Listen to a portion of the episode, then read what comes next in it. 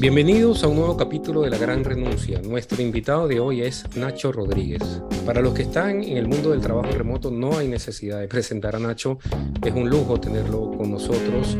Y para los que están incursionando en el tema remoto, Nacho es fundador de Repeople, empresa ubicada en las Islas Canarias que desde hace ya varios años están creando lo que denominan ecosistemas para el nómada digital o empresas remotas ofreciendo varios espacios de coworking, co-living, co-housing y además organizan una conferencia anual en las Islas Canarias donde se discuten diferentes temáticas relacionadas al trabajo remoto. Bienvenidos a La Gran Renuncia, claves para una gerencia remota.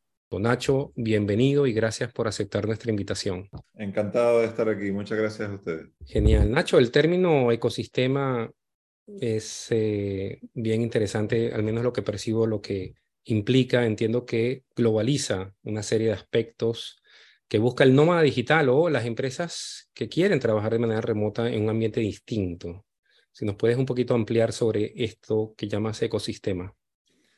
Pues para, para definir ecosistema en cuanto a, lo que nosotros estamos intentando construir aquí en Canarias y también ayudando a otras regiones del mundo a, apoyarse un poco en la, en la, experiencia que tenemos desde el año 2014, que fue cuando, cuando arrancamos con, con nuestro primer espacio de coworking, al final, desde mi punto de vista, la, transformación global que estamos viviendo del puesto de trabajo genera unas necesidades eh, distintas, ¿no? tanto para los profesionales independientes como para las empresas. ¿no? Eh, desde el propio espacio de trabajo, cómo se está transformando, hasta el concepto tradicional de vacaciones se está viendo fuertemente eh, modificado ¿no? por, por, por, las nuevas pautas de trabajo. ¿no? Y en Canarias básicamente lo que hemos estado haciendo en estos últimos años es intentar escuchar y entender las necesidades de este, de este nuevo profesional o de esta nueva forma de, de, trabajar e intentar irlas cubriendo de la mejor manera posible. Y por otro lado también eh, mitigar los eh, posibles eh, problemas ¿no? también que, que pueden llegar a surgir. Fíjate que el nómada digital en general, perdón, en general se presenta con una situación de soledad, porque en realidad está viajando, está viajando generalmente solo, pero entiendo que lo que ustedes ofrecen es eh, esa compañía que muchas veces busca el, el nómada digital. Em, y ustedes también ofrecen, aparte del coworking, co-living, o sea, ofrecen actividades, ¿cómo, cómo está, digamos, el nómada digital que va a Isla Canarias en, en el contexto de Repeople? ¿Qué, ¿Qué puede encontrar ahí? Bueno, para, empezar, que, Robert, comentar que eh, nuestra visión va más allá del nómada digital, ¿no? Es decir, eh, gracias o desgraciadamente a la pandemia hemos visto todo tipo nuevo de perfiles. Antes de la pandemia, normalmente el nómada digital el perfil mayoritario, eh, pero hemos visto un montón de perfiles nuevos, ¿no? Que han, que han surgido, ¿no? Y, el, y, lo, y los podemos resumir un poco como el remote worker, ¿no? El, el, el nómada digital por, intrínsecamente por la definición de la palabra nómada está en constante movimiento, ¿no? Eh, pero nosotros no solo estamos pensando en aquel que es nómada, estamos pensando también en aquel que, que tiene la libertad de trabajar desde cualquier parte y que no necesariamente está viajando, sino que a lo mejor decide deslocalizarse seis meses, un año o tres años a un, a un destino nuevo, ¿no? Y son conceptos diferentes y necesidades también eh, diferentes, ¿no? Nosotros estamos trabajando o intentamos trabajar en el espectro un poco más, más grande, ¿no? Quizás por, por, por, llevar también tanto tiempo un poco trabajando este, este segmento, ¿no? Eh, y básicamente, pues, pues eh, hay un concepto que creo que es común a muchos, ¿no? Eh, al final, si te deslocalizas a una nueva ciudad, a un nuevo destino, aunque sea por tres meses, aunque sea por dos años, si para, para ti es un destino nuevo, pues hay un, una necesidad básica humana que es la de socializar, ¿no? la de conectar con otra gente si te vas de vacaciones una semana a un sitio, no necesitas por qué socializar, puedes estar con ti mismo, con tus amigos, con tu familia, pero si te vas tres meses, un año, pues esas relaciones humanas son totalmente necesarias, ¿no? Entonces, ahí es donde, donde florece el, primer concepto que para nosotros es importantísimo, que es el concepto de comunidad, ¿no? Es decir, el desarrollar eh, de manera concienzuda una comunidad proactiva, dinámica, e integrada, que no solo sea una comunidad de expatriados o de visitantes, sino que esté perfectamente integrada con la, con la, con la comunidad local. ¿no? Eso es uno de los factores, quizás yo diría que el más importante de todos. A partir de ahí, ¿qué más es necesario? Bueno, pues espacios de coworking, eh, coworking cafés, eh, espacios de co-living, espacios de co-housing, eh, eventos, ¿no? empiezan a sumarse toda una serie de, de, de, servicios, de productos o de, o de, elementos ¿no? que son importantes para que un ecosistema sea fuerte, florezca y crezca por sí mismo. ¿no? Y eso es un poco en lo que nosotros estamos trabajando proactivamente. Nacho, comentanos un poquito cómo fue la evolución desde ese 2014, qué fue lo que te hizo el clic para iniciar este proyecto y qué cambios fuiste viendo del 2014, ahora que ya casi se van a cumplir 10 años en este 2023. Pues mira, sinceramente en 2014 eh, nosotros nos encontramos con este movimiento por pura casualidad. Eh, y la casualidad fue que, que nos dio por abrir un espacio de coworking sin saber ni siquiera en aquel entonces que, que, ya el nomadismo digital existía y que además en nuestra propia ciudad, en las Palmas de Gran Canaria, aquí en las Islas Canarias, ya estaba ocurriendo de manera natural. Eh, entonces, eh, cuando nos damos cuenta de que eso, esto estaba existiendo, es cuando empezamos a, entender, a investigar, a, hablar y, a, buscar maneras de, de, que algo que ya estaba ocurriendo de manera natural eh, consigamos acelerarlo. ¿Cuáles son las diferencias que encontrás en los movimientos de nomadismo digital y trabajo remoto en la época pre-pandemia y post-pandemia? Pues tenemos que, explicar que el, movimiento básicamente lo que ha hecho es ampliarse. ¿no? Antes de la pandemia había un perfil muy definido, estamos hablando de que todavía era un nicho ¿no? de mercado, por, llamarlo así, por llamarlo mercado, eh, muy definido. Normalmente eran freelance o profesionales que tenían sus propios proyectos que normalmente viajaban solos, una media edad sobre los treinta y pocos años, eh, y, un perfil muy nómada, ¿no? que estaban eh, pues, pues de manera, viajando de manera itinerante y conociendo diferentes destinos. ¿no? Yo siempre lo conecto un poco con el, con el perfil evolucionado del backpacker, ¿no? el, el, el, viajero ¿no? backpacker que, que de repente se encuentra que ahora puede tener un trabajo a distancia y no se tiene que ir buscando trabajos en cada uno de los sitios que visita, pues, pues empieza a, alargar su viaje, ¿no? Porque, porque obviamente no tiene esa dependencia eh, económica que a lo mejor eh, anteriormente podían tener, ¿no? Y eso es para mí un poco el comienzo, el germen un poco de este, de este movimiento, ¿no? En 2014, curiosamente, a la misma vez que, nosotros nos encontramos con, este movimiento, surge también un proyecto muy importante, como puede ser Nomad List. Empieza a, Peter eh, empieza a dar la visibilidad ¿no? internacional a este movimiento y empieza también a posicionar destinos, ¿no? Aquellos destinos, sobre todo sudeste asiático, que por aquel entonces fueron los primeros que, que empezaron, porque en el sudeste asiático se encontraba no solo ese, destino paradisiaco, sino también un destino que, que, para muchos europeos, americanos, pues tenía eh, un, cambio económico muy interesante porque era muy barato, ¿no? Eh, y hacía que ese viaje se pudiera perpetuar más en el tiempo, ¿no? Esos fueron un poco los comienzos. Eh, llega la pandemia, y de repente el mundo entero se ve forzada, forzosamente teletrabajando a nivel global de, una, de la noche a la mañana. todos recordamos un poco esa, transición que vivimos forzosa y a medida que, que volvemos, empezamos a volver a la normalidad, muchas empresas empiezan a adoptar mm, cambios importantes. ¿no? Muchas, algunas se convierten en empresas totalmente distribuidas, eh, pero otras pues empiezan a, flexibilizar sus modelos de trabajo y hace que de repente eh, y, y, a nivel interna, global, pues un montón de profesionales empiezan a plantearse eh, por qué tienen que vivir cerca de la oficina. O por qué tienen que vivir todo el año cerca de la oficina, a lo mejor pueden tener la flexibilidad para deslocalizarse. Y empezamos a ver todo tipo de perfiles, de todo tipo de edades, ya no son los perfiles individuales, sino empezamos a ver a familias nómadas, ¿no? Location Independent Families, donde a lo mejor los dos eh, miembros de la, familia pues tienen la nueva libertad de, de, teletrabajar y, y, se plantean conjuntamente con sus hijos decir, oye, pues ¿y por qué no nos vamos tres meses o un año o, indefinidamente a otro sitio, ¿no? Que, que coincida o, que conecte mejor con, con, nuestras preferencias personales o con nuestros hobbies, eh, etcétera, etcétera, ¿no? Entonces, para mí es una disrupción eh, de la que todavía no somos plenamente conscientes. ¿no? ¿Por qué? Porque hemos de manera inherente eh, asumido eh, una forma de trabajar que viene desde hace 300 años de cuando empezó la revolución industrial. y hay muchas cosas que se hacían pues, por, por status quo. ¿no? De repente ese status quo se rompe, la tecnología obviamente estaba más que preparada para, para, para permitir esto eh, eh, y, y, ahora de repente de la noche a la mañana pues hay miles o millones de, personas que tienen esta nueva libertad y por lo tanto el espectro de, de perfiles nómadas o, o no tan nómadas más remote workers se amplía de manera exponencial. Claro, y eso es lo que comentas eh, de los cambios y de la disrupción.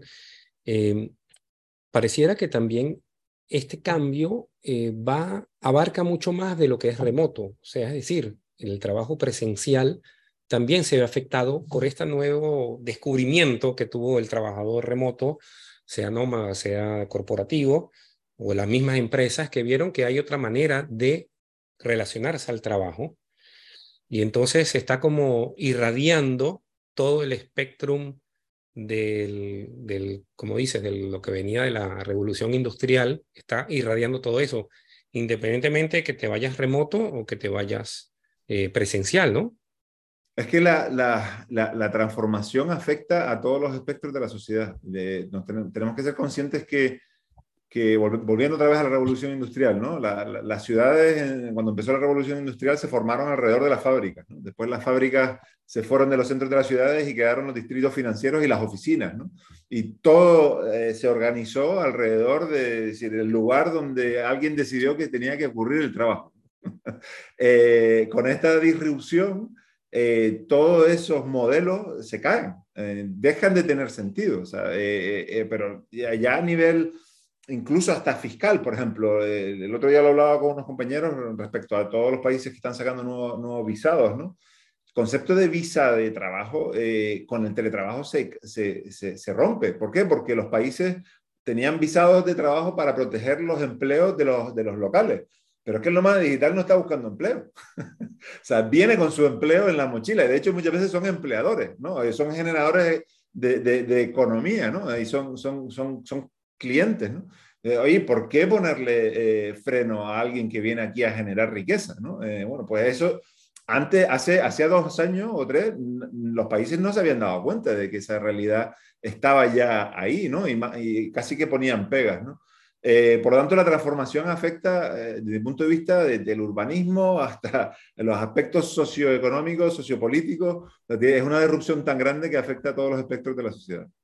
Sí, lo que hablas del urbanismo todo este cambio, porque como dices, eh, la gente se fue a las ciudades buscando trabajo, ahora está cambiando en el sentido de que los jóvenes que antes migraban de los pueblos a las grandes ciudades están ahora, se está desarrollando, no sé a qué nivel todavía, pero se está viendo que vuelven a las zonas rurales, estas zonas que han sido afectadas, bueno, lo que llaman la España vacía, que, es un término que no es muy lindo, pero bueno, denota esa, esa situación que ocurre no solamente en España, en Europa en general, eh, y, yo creo que en el mundo, ¿no? Que, que, los jóvenes migraban a las ciudades por el tema del trabajo. Ahora queda eh, la opción de trabajar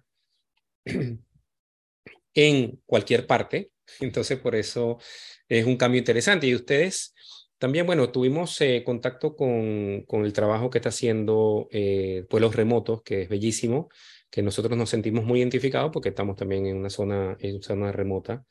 Em, y, y, estaba viendo que ustedes, como comentas, de las familias también que se están, eh, ese término co-housing, que es bien interesante, porque el co-housing en realidad es un término, como también tú comentas en una oportunidad, comentaste que leí, que, que es un término que viene hace mucho tiempo de los hippies, inclusive las comunas, ¿no?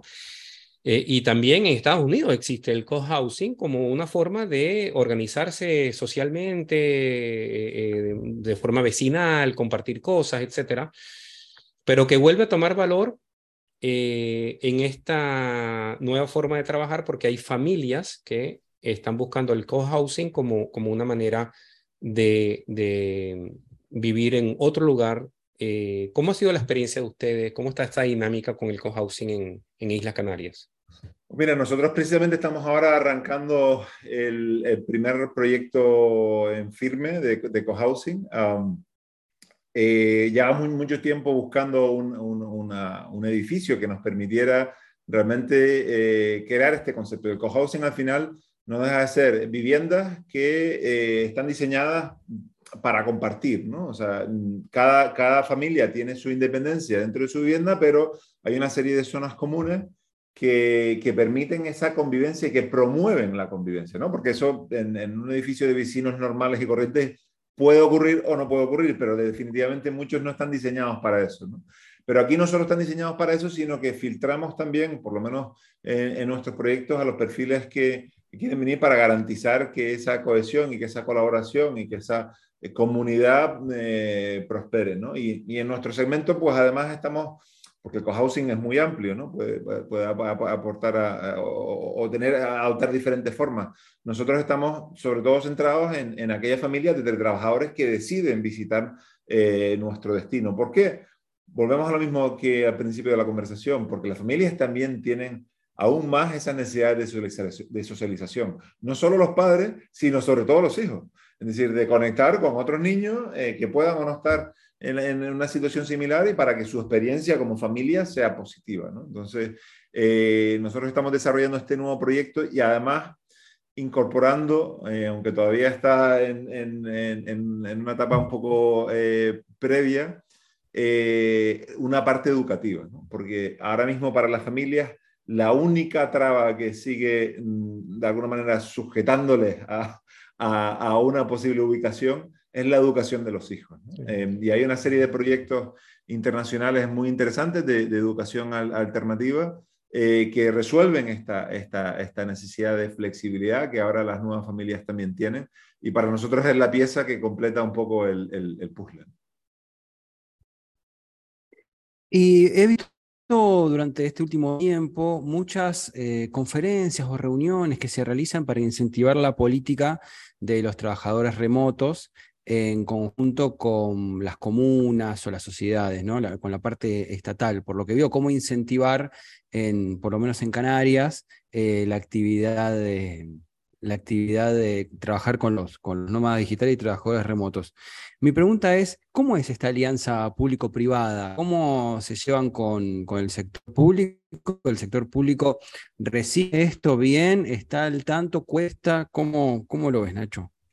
Pues mira, eh, yo siempre cuento la, la, anécdota, nosotros hemos colaborado activamente con el sector público casi desde los comienzos, ¿no? Para allá por el 2016 que organizamos la primera eh, Nomad City Conference eh, y desde entonces seguimos como, colaborando activamente.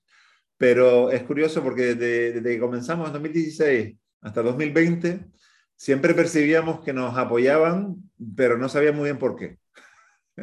eh, es decir, esto les parecía interesante, les parecía cool, pero no, no acababan de entender realmente el alcance o el, o, o el potencial ¿no? que, que, que tenía eh, desde el ámbito público promover y, y facilitar que, que, que, estas iniciativas uh, prosperen. ¿no? Obviamente llega la pandemia y toda la administración pública en España, en Canarias, se ve forzada a teletrabajar. De hecho, el gobierno español es el primero que se da cuenta de que ni siquiera tiene una ley que contemple que sus, sus trabajadores públicos estén teletrabajando, con lo cual eh, crea una ley, eh, en, en, poco menos de tres meses publica una ley del teletrabajo.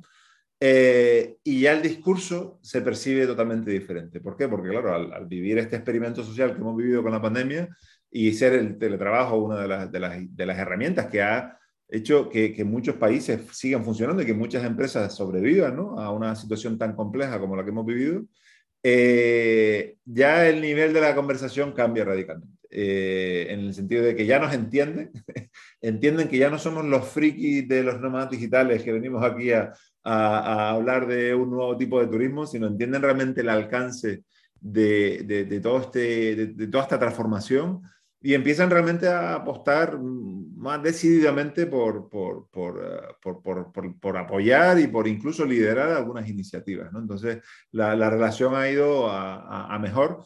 Y ya no solo el, el, gobierno de Canarias, el gobierno nacional, sino como decía al principio, pues estamos colaborando activamente con, varias ciudades y con varios gobiernos y con varias instituciones a nivel internacional precisamente para, para ayudar con, con, nuestra experiencia eh, hands-on, ¿no? O sea, dinamizando y creando eh, todo este tipo de, de todos estos ecosistemas eh, para, para aplicarlo también en otras partes del mundo. ¿Y cómo se trabaja desde Repeople la interacción entre aquellos que vienen o van a trabajar a Canarias con la población local o productores locales o, ese movimiento que ya estaba previo? Eh, como para que también los que llegan no queden en una micro burbuja de interacción propia. El otro día hablábamos con Caterina Matviva acerca de la interculturalidad y bueno, y recomendaba esto de relacionarse con la gente del lugar, quienes Em, trabajemos digitalmente o vayamos a algún lugar y no, nos encerremos entre nosotros.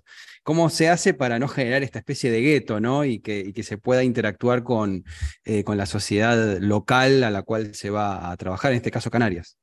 Pues Cristian, muy buena pregunta porque para mí es uno de los aspectos fundamentales de, cualquier estrategia. ¿no? Eh, antes hablaba de las instituciones y nosotros hemos ayudado a, las instituciones a crear estrategias para realmente que el impacto positivo sea mucho mayor que el posible impacto negativo que pueda tener pues toda esta transformación, ¿no? Y hay que ser muy consciente no solo de las oportunidades, sino también de los riesgos, ¿no? Y precisamente para mí uno de los grandes riesgos es precisamente la creación de, de, burbujas, ¿no? De nichos y la famosa gentrificación que, que, puede ocurrir si las cosas no se plantean adecuadamente, ¿no? Nosotros de Repeople eh, siempre explicamos, Repeople significa repoblar. Eh, es una palabra que curiosamente se dejó de utilizar en la revolución industrial a favor de repopulate, pero, pero una palabra que existe. ¿no? Em, y, nuestra estrategia de The People eh, se basa en tres aspectos.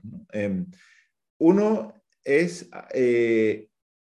atraer talento, que es un poco lo que estamos haciendo con la atracción de estos perfiles internacionales, nómadas, familias, etcétera, etcétera, para que vengan a nuestro destino. Pero hay dos aspectos que son igual de importantes, si no más importantes. El segundo es recuperar talento. Canarias en, las últimas cuatro décadas ha perdido, ha sufrido lo que ocurre en muchas regiones, y antes hablábamos de, las, zonas rurales, de, lo que llamamos el brain drain, ¿no? la, fuga de cerebros. ¿no? ¿Por qué? Porque teniendo muy buenas universidades públicas y privadas, el mercado pues estaba limitado pues a sector turístico y una pequeña parte industrial, pero no tenía todo un abanico de oportunidades. Por lo tanto, muchos profesionales no encontraban las oportunidades laborales que se merecían respecto a su capacitación. Y se han tenido que ir a, Madrid o a, Europa o a Estados Unidos o a, otras partes del mundo. Eh, precisamente a raíz de toda esta eclosión del teletrabajo tenemos una oportunidad de recuperar, de recuperar a ese talento canario perdido. Y eso para, para cualquier comunidad es fundamental, ¿no? Eh, atajar esa fuga de cerebros y sobre todo eh, recuperar al talento local que se ha ido, porque normalmente cuando vuelve eh, genera muchísimo valor, porque está conectado con, con, su comunidad y porque también esa exposición a, otros entornos le, le, da una visión mucho más valiosa. Y por último es retener. Eh, hablamos de atraer, hablamos de recuperar y por último el retener al nuevo talento que surge. Es decir, oye, pues vamos no solo a, intentar resolver la fuga de talento que hemos tenido, pero que, que no siga sangrando la herida, ¿no? Es decir, que educar a, todo el talento más joven o que a lo mejor está en una etapa de transición profesional sobre las oportunidades realmente que ofrece esta transformación del puesto de trabajo. Es decir, hoy en día puedes trabajar para una empresa de cualquier parte del mundo. O sea, no te tienes que ir a San Francisco para trabajar con las empresas top eh, internacionales. Ya las empresas de San Francisco han dado por hecho que pueden reclutar y lo están haciendo eh, talento en cualquier parte del mundo. Cuando educamos a la comunidad local al respecto de estas oportunidades, una de las oportunidades grandes que hay para ellos es conectar con esa, con esa masa de expatriados que ya son teletrabajadores y que ya muchos de ellos son empleadores. Pero hay que, hay que concienciarlos porque la, comunidad local muchas veces tiene una barrera, ¿no? Puede, tiene una, barrera idiomática, eh, pues con el inglés, eh, que al final es el idioma internacional que, que adopta esta, esta, esta, esta comunidad, eh, pero muchas veces, claro, dentro de su zona de confort, de grupo de amigos, de relaciones, etcétera, etcétera, muchas veces no está a lo mejor dispuesto o con ganas o con la motivación suficiente en, meterse en, esto, en estos grupos. Eh, y para nosotros es fundamental que entiendan por qué es importante y por qué eh, tiene muchísimo valor el que lo hagan, ¿no? Para que surja de manera también natural, no tengamos que hacerlo forzosamente, pero, pero bueno, forma parte de nuestra estrategia de la creación de una comunidad cohesionada, eh, tanto con la, local como la, internacional. Sí, lo que comentas eh, de la estrategia, el punto de retener, porque es la pregunta, ¿no? O sea, la gente va, digamos, eh, el trabajador remoto va, disfruta, pero sobre todo el que es local, o sea, de España o español o de las mismas Islas Canarias que se fue en algún momento, ¿hasta qué punto se queda? ¿Cómo, cómo, ¿Cómo está esa proporción? La gente que dice, wow, esto es bellísimo, me encanta, no sé qué, y se va. O sea, o, ¿cómo, ¿cómo ves esa proporción? Pues mira, la, proporción que tiene Canarias es que hasta ahora eh, tenía muchos visitantes eh, que estaban una temporada dos, tres meses, pero muchos también recurrentes, es decir, que no mm, pasaban y hacían un tic ¿no? en su pasaporte decían, oye, ya estuve en Canarias, sino que les gustaba lo suficiente como para volver de manera recurrente. Ese, ese quizás es uno de los sectores más mayoritarios. Pero también estamos, y nosotros apostamos, ¿no? Por, por, por ese perfil que, que, se quede, o sea, que se queda, ¿no? Y, y gracias a, también a iniciativas del, del, gobierno central, que era uno de, las, de los temas que nosotros veníamos demandando hace tiempo, pues ahora con la reciente publicación de la ley de startups ¿no? y el visado de, teletrabajadores, eh, eso va a ser posible no solo para europeos, ¿no? que tenían ya cierta flexibilidad ¿no? para, para poder establecerse aquí, sino también para profesionales de cualquier parte del mundo. ¿no? Y eso para nosotros va a ser un, un, factor diferencial. Eh, la ley se acaba de publicar este mes de febrero y se supone que ya a partir de marzo estará operativa para realmente a, retener a, a, todo ese talento, talento internacional que, oye, que le gusta vivir aquí y que no le importaría estar aquí de manera indefinida. Sí, lo que hablas de retener es importante también por, en el sentido de que hay competencia, ¿no? Porque está Portugal, eh, la misma Argentina, o sea, hay una cantidad de, de nómadas y de, y de ahora, como dices, que ha evolucionado y de trabajadores eh, eh, remotos. En el caso de Portugal, tengo entendido que ellos exigen o piden de que la persona tenga un ingreso X en dólares y también un seguro de salud. ¿Eso es igual en España? ¿Así? Sí, eh, la, la, nueva ley de startups exige que, que, se pueda demostrar que al menos hay unos ahorros, de, creo que son unos 25 mil euros en, en, en, cuenta. Eso entiendo que es un poco para garantizar que, que, esa persona, si no está trabajando, pues no va a tener un, problema que va a tener que ser atendida ¿no? por, por los servicios eh, sociales. Tiene que demostrar que un 80% de de su trabajo viene fuera de España, es decir, le permiten incluso hasta trabajar en un 20% con, con, clientes o empresas españolas, pero el 80% tiene que venir de fuera, eh, precisamente por lo que hablábamos antes, ¿no? para proteger también a lo mejor el, el, el, empleo o el trabajo eh, local. Y son los, dos requisitos casi más, más, más, más importantes. ¿no? Fuera de eso, todo el, resto de, de, requisitos son bastante eh, normales. Y además, creo que es una ley que parte, respecto a antes que comentaba de Portugal, ¿no? Aparte Portugal se ha visto con, con un problema importante a raíz de, de, la Golden Visa que, que, publicó hace unos años y que tuvo eh, demasiado éxito, ¿no? En cuanto a atracción de, inversión y unas condiciones que casi eran, rozaban hasta lo injusto, ¿no? Para, para, para aquellos que eran, que eran nacionales, ¿no? Y ahora de hecho ya lo, lo han revocado y están dando marcha atrás. Eh, el visado de teletrabajadores en España forma parte de una ley que tiene una visión mucho mayor que la ley de startups, ¿no? Y lo que promueve precisamente es la creación de un ecosistema de innovación en España, ¿no? Eh, porque no solo está enfocado a teletrabajadores, sino también está enfocado a inversores que vengan a participar activamente o económicamente del ecosistema emprendedor español. ¿no? Y desde mi punto de vista eso es la visión correcta, ¿no? es una visión mucho más amplia eh, y, que, realmente puede llegar a tener un impacto socioeconómico en España muy, muy positivo. Cuando comenzó el, teletrabajo y sobre todo en la pandemia, hubo algunos mindset que hubo que ir este, rompiendo para, bueno, como decíamos antes en la entrevista, ver que podemos trabajar fuera de una oficina, porque la tecnología ya la, ya la teníamos, o sea, no, dependíamos de eso, sino que necesitamos cambiar un poco la mentalidad y ver que se podían hacer de otra forma las cosas. La pregunta, Nacho, es, ¿qué otro mindset hay todavía eh, cerrado que tendríamos que ir cambiando? o que vos ves que todavía perdura eh, aún en, este 2023, en esta etapa ya avanzada del trabajo remoto? Eh, Manchester, ¿te refieres a nivel eh, empresa o a nivel institución? A, nivel persona, me refiero, sí. A ver, para, uno, uno, de, los, de, los, grandes eh, frenos todavía del teletrabajo eh, son los cargos directivos. Em, es decir, ahora mismo en, en la... ¿Por qué? ¿A qué, a qué te referís? Creo que la, hay muchísimas empresas con cargos directivos que no tienen la formación necesaria para sentirse cómodos con el teletrabajo. ¿Por qué? Porque si miramos atrás en las formaciones que, que han, eh, bueno, sin ir más lejos, es decir, todavía no hay un Harvard Business School que esté enseñando a gestionar equipos distribuidos. Eso todavía no, yo no lo he visto, por lo menos, y si, y si existe, existe muy nuevo. Es decir, todavía no hay una camada de ejecutivos que tengan las, herramientas y las capacidades necesarias para transformar sus empresas. y están todavía muy, muy acostumbrados y muy recelosos de, esta transformación simplemente porque están inseguros de cómo hacerlo o de si realmente van a tener los beneficios que, dicen que, pueden tener.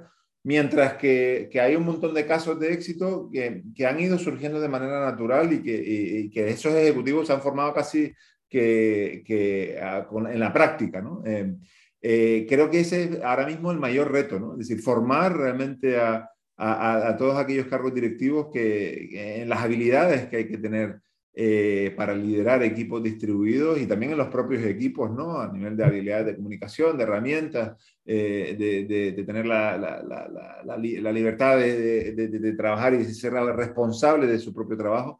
Y, e, y, ese yo creo que es ahora mismo el mayor reto, ¿no? Es decir, para que realmente esta transición, yo no digo que todo el mundo ahora tenga que teletrabajar, ni mucho menos, pero, pero que sí se adopten eh, eh, eh, modelos híbridos, siempre con el mindset de, de, de, la empresa distribuida, ¿no? que es la que realmente, desde mi punto de vista, es la idea. Y mm, en los diferentes encuentros que los que has participado de trabajo remoto, Em, que ustedes organizan, ¿cuáles son los principales temas de agenda con deudas a resolver, ¿no? con, cuestiones de, bueno, tenemos esto que todavía no hemos podido llegar. ¿Cuáles son esos temas que, que se hablan y que preocupan a la mayoría de los actores involucrados? Por lo, lo, que vemos en esos, en esos congresos, esos encuentros, hay teletrabajadores, hay empresas, hay empresas de tecnología, se juntan los diferentes actores que conforman este escenario. Así que, bueno, quería ver cuáles eran los puntos, estas demandas en los que coincidían estos diferentes actores. A ver, las conferencias que nosotros hemos ido organizando durante, durante los últimos seis años han ido evolucionando a medida que ha ido evolucionando también el movimiento y nuestro propio conocimiento. ¿no? Es decir, empezamos Nomad City Gran Canaria en, en, en, 2016 como un evento casi más que social, muy enfocado a los nómadas digitales y de ahí a la última Repeople Conference que, que, organizamos, donde, donde era un evento mm, primordialmente corporativo, donde hablábamos de, de toda eh, la, la, evolución en las empresas, donde hablábamos también en la parte institucional eh, de, de, cómo este movimiento podía tener un impacto socioeconómico positivo. Es decir, para nosotros se ha transformado eh, durante todo este tiempo todos los, los, temas, porque hemos ido aprendiendo también y también el propio movimiento ha ido madurando. ¿no? De hecho, ahora te, puedo hablar un poco del, evento que queremos preparar este año, eh, que primordialmente piensa centrarse en, los problemas, es decir, porque también hay problemas con esta transformación, ¿no? Hemos hablado de la famosa gentrificación. Oye, ¿está ocurriendo la gentrificación en algunos sitios, sí o no? ¿Por qué? ¿Cuál es la realidad de la gentrificación? ¿Cuál es la realidad del el incremento de los precios de la vivienda? ¿Tiene que ver solo con la gentrificación o tiene que ver con muchos otros factores? Cuál es la manera ideal de, que las comunidades realmente estén integradas, tanto los la expatriados y, trabajadores de la economía del conocimiento, con la, a lo mejor la del sector servicios o, otros profesionales del entorno local. Eh, nosotros vamos en esa dirección, ¿no? es decir, en seguir adelantándonos, ¿no? Eh, no solo en promover los beneficios ¿no? de, toda esta transformación, sino en, limitar en la manera de lo posible los, los, los, riesgos. ¿no? Y para eso, eh, pues todos los años intentamos invitar a, a, a los expertos eh, con, con, más experiencia ¿no? en, en, en, estas áreas para realmente debatir abiertamente, plantear los problemas con información y con datos, eh, intentar buscar eh, eh, soluciones a aquellos problemas que, hemos comentado y también, pues, ¿por qué no? Pues seguir eh, esa advocacy, ¿no? Esa, esa, mm, esa promoción, ¿no? De, de, esta nueva manera de trabajar porque creemos fielmente que, que, que son muy positivas si se, si se aplican adecuadamente.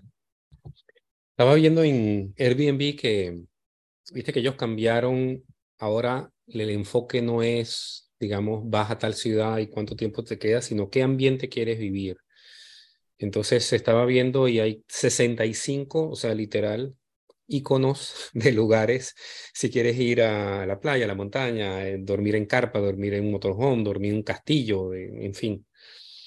El tema del co-living, eh, que es una opción, em, entiendo que ustedes ofrecen las habitaciones, pero la cocina es común, como que, ¿cómo, cómo se maneja esa parte? O sea, cada uno de forma individual va a cocinar o se, se juntan, ¿cómo? Porque me da, crea esa duda de la cocina, ¿cómo, qué, ¿qué es lo que pasa ahí?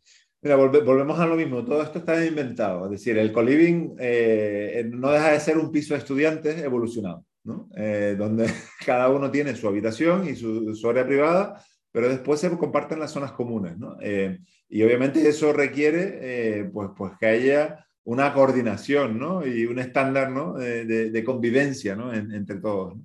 Pero precisamente lo que promueve es que exista y, fuerza esa convivencia. ¿no? Si tú vives en un apartamento en un Airbnb tú solo, tú no necesitas convivir con nadie y muchas veces tienes que hacer el esfuerzo de salir para socializar. ¿no? En un co-living estás forzado a, convivir. ¿Por qué? Porque compartes la cocina, compartes el salón, eh, con lo cual eh, te vas a encontrar con tus co-livers, eh, quieras, quieras o no. ¿no? Obviamente eso se busca, ¿no? Y, y el perfil de co-liver normalmente, como es lo que busca, funciona muchas veces de manera natural. Siempre hay que que, a veces hay que hacer algunos ajustes para que, para que todo el mundo esté contento, pero nuestra experiencia en, siete años gestionando espacios de coliving es que, es que suele funcionar bastante bien. Sí, porque antes existían las posadas, ¿no? O sea, el, viajero iba a una posada, entonces se sentaba junto con la gente de la posada, o, y esto está, está retomando eso también. Y... Pero es que además, eh, para mí, resuelve otro de los grandes problemas sociales que, tenemos, de los que poca gente habla, em, y es la soledad. Y además no solo afecta eh, a los nómadas y a los teletrabajadores, afecta a un montón de estatus diferentes de, sociales, ¿no? Eh, desde los mayores, ¿no? Los, los, abuelos, ¿no? Que se quedan solos, hasta, hasta, eh, hasta los más jóvenes, incluso, es curioso, pero cada vez veo a las generaciones más jóvenes eh, con más necesidad de socializar, pese a que están hiperconectados. Eh, parece que esa hiperconexión digital no, no, les, no les aporta eh, la, necesidad humana que tenemos de interactuar personalmente, ¿no? Y muchas veces vemos pues, pues, todos los problemas que están, que están surgiendo en, en, las nuevas generaciones, ¿no? Entonces, el, el co-living, el co-housing, todo lo que tenga que ver con comunidad, al fin resuelve un problema social que, importante que es la, que es la soledad. Sí, lo que hablas de la soledad, por ejemplo, en Estados Unidos eh, siempre estaba como el tema de la soledad como muy fuerte, porque también la estructura aquí o la orientación de trabajar remoto es work from home. Era como que la forma, ¿no? Entonces no era tanto como work from anywhere. y entonces eh, se le hacía mucho peso ese tema de la soledad, que, que, bueno, en la estructura de la sociedad en Estados Unidos, en muchas partes, es el individualismo absoluto, donde tienes tu casa y no conoces al vecino, donde estás interactuando. Y, y, bien interesante este desarrollo que están haciendo.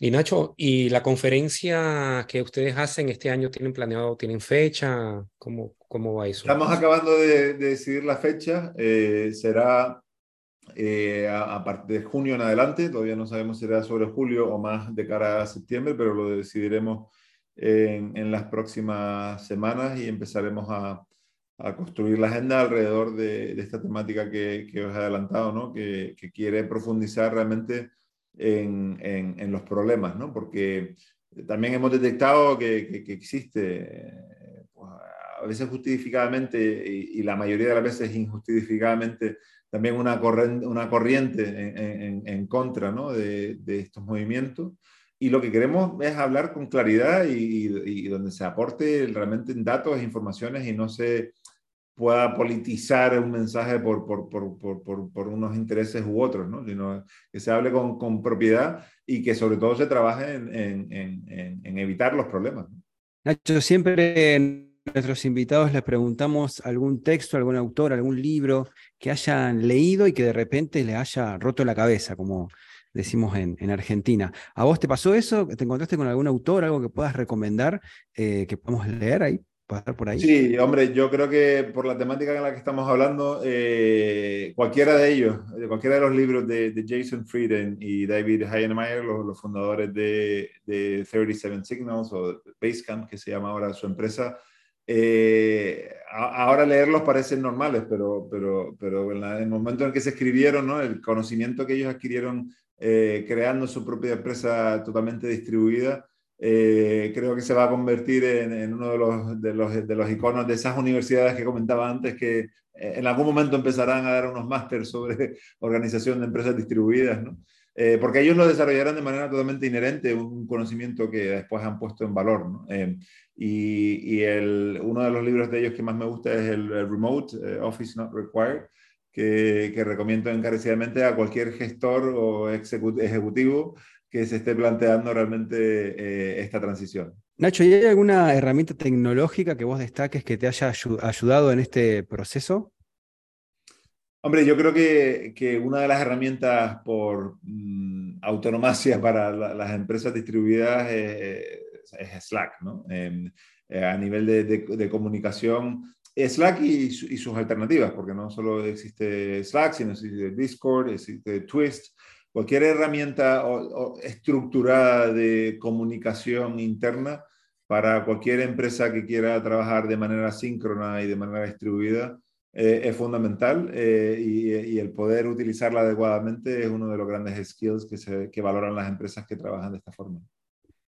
Nacho, ya para ir cerrando, eh, preguntarte dónde te pueden contactar nuestros oyentes en el caso de que quieran seguir eh, indagando un poquito más acerca de Repeople y todo el trabajo que están haciendo en Canarias. Pues muy sencillo, porque nuestra web es repeople.co eh, y en redes sociales pues estamos primordialmente en, LinkedIn y también por, por, mi LinkedIn personal, Nacho Rodríguez, pues pueden seguir algunas de, de las aventuras que estamos, que estamos liderando. Nacho Rodríguez, te agradecemos muchísimo haber eh, estado en la gran renuncia, un placer haber conversado con vos. Muchas gracias. Gracias a ustedes. Muy bien, y escuchábamos a Nacho Rodríguez en La Gran Renuncia. Nacho es fundador de repeople.co, esta organización que se dedica a hacer eh, co-livings, también tiene, organiza coworkings, eh, cohousing y todo un movimiento, no solamente para nómadas digitales, sino también para trabajadores remotos, para todos aquellos que eligen no trabajar en una oficina, en un espacio físico determinado. Bueno, eh, ellos organizan todo este movimiento, lo hacen en Canarias como una forma también, diría Robert, de incentivar la economía de su lugar, está dentro de un marco de lo que hablamos de repoblar, ¿no? De hecho, Repeople significa repoblar. Un proyecto similar que está dentro del mismo contexto es Pueblos Remotos y se da en esta dinámica, en esta sinergia, se da estas particularidades. Gente nómada digital o personas que trabajan,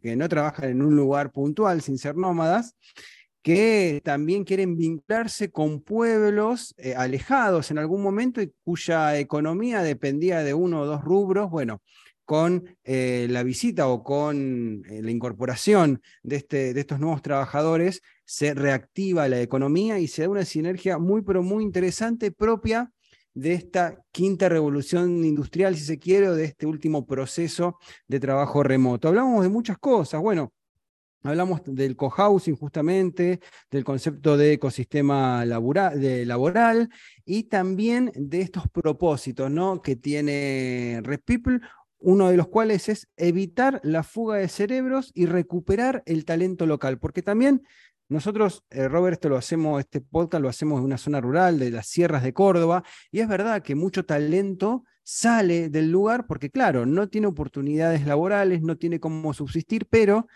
frente a, esta necesidad, bueno, Repeople responde con toda esta estructura de contención. Sí, correcto. Y además eh, ellos se están orientando también a la parte de las familias con niños. Y eso es un desarrollo, un reto bien interesante. Bueno, hay una demanda porque hay familias que eh, ambos, eh, la pareja trabaja remoto y, y van con niños. Entonces también esa opción que tiene eh, Repeople de em, ofrecer a las familias no solamente un lugar, sino también están pensando el tema de la educación a los niños, ¿no? Muy bien amigos, esto fue La Gran Renuncia en este episodio donde hablamos con Nacho Rodríguez, director de repeople.co. Muchísimas gracias por haber estado aquí. No, se pueden comunicar con nosotros a través de nuestro mail en podcast lagranrenuncia.gmail.com o a través de nuestras redes sociales que estamos como Workation Planet. Les agradecemos muchísimo por haber escuchado y nos encontramos en el próximo episodio. Gracias. Escuchaste La Gran Renuncia, un podcast producido por Roberto Schlesinger y Cristian Curto. Si te gustó, hace clic en el botón seguir y nos vemos en el próximo episodio.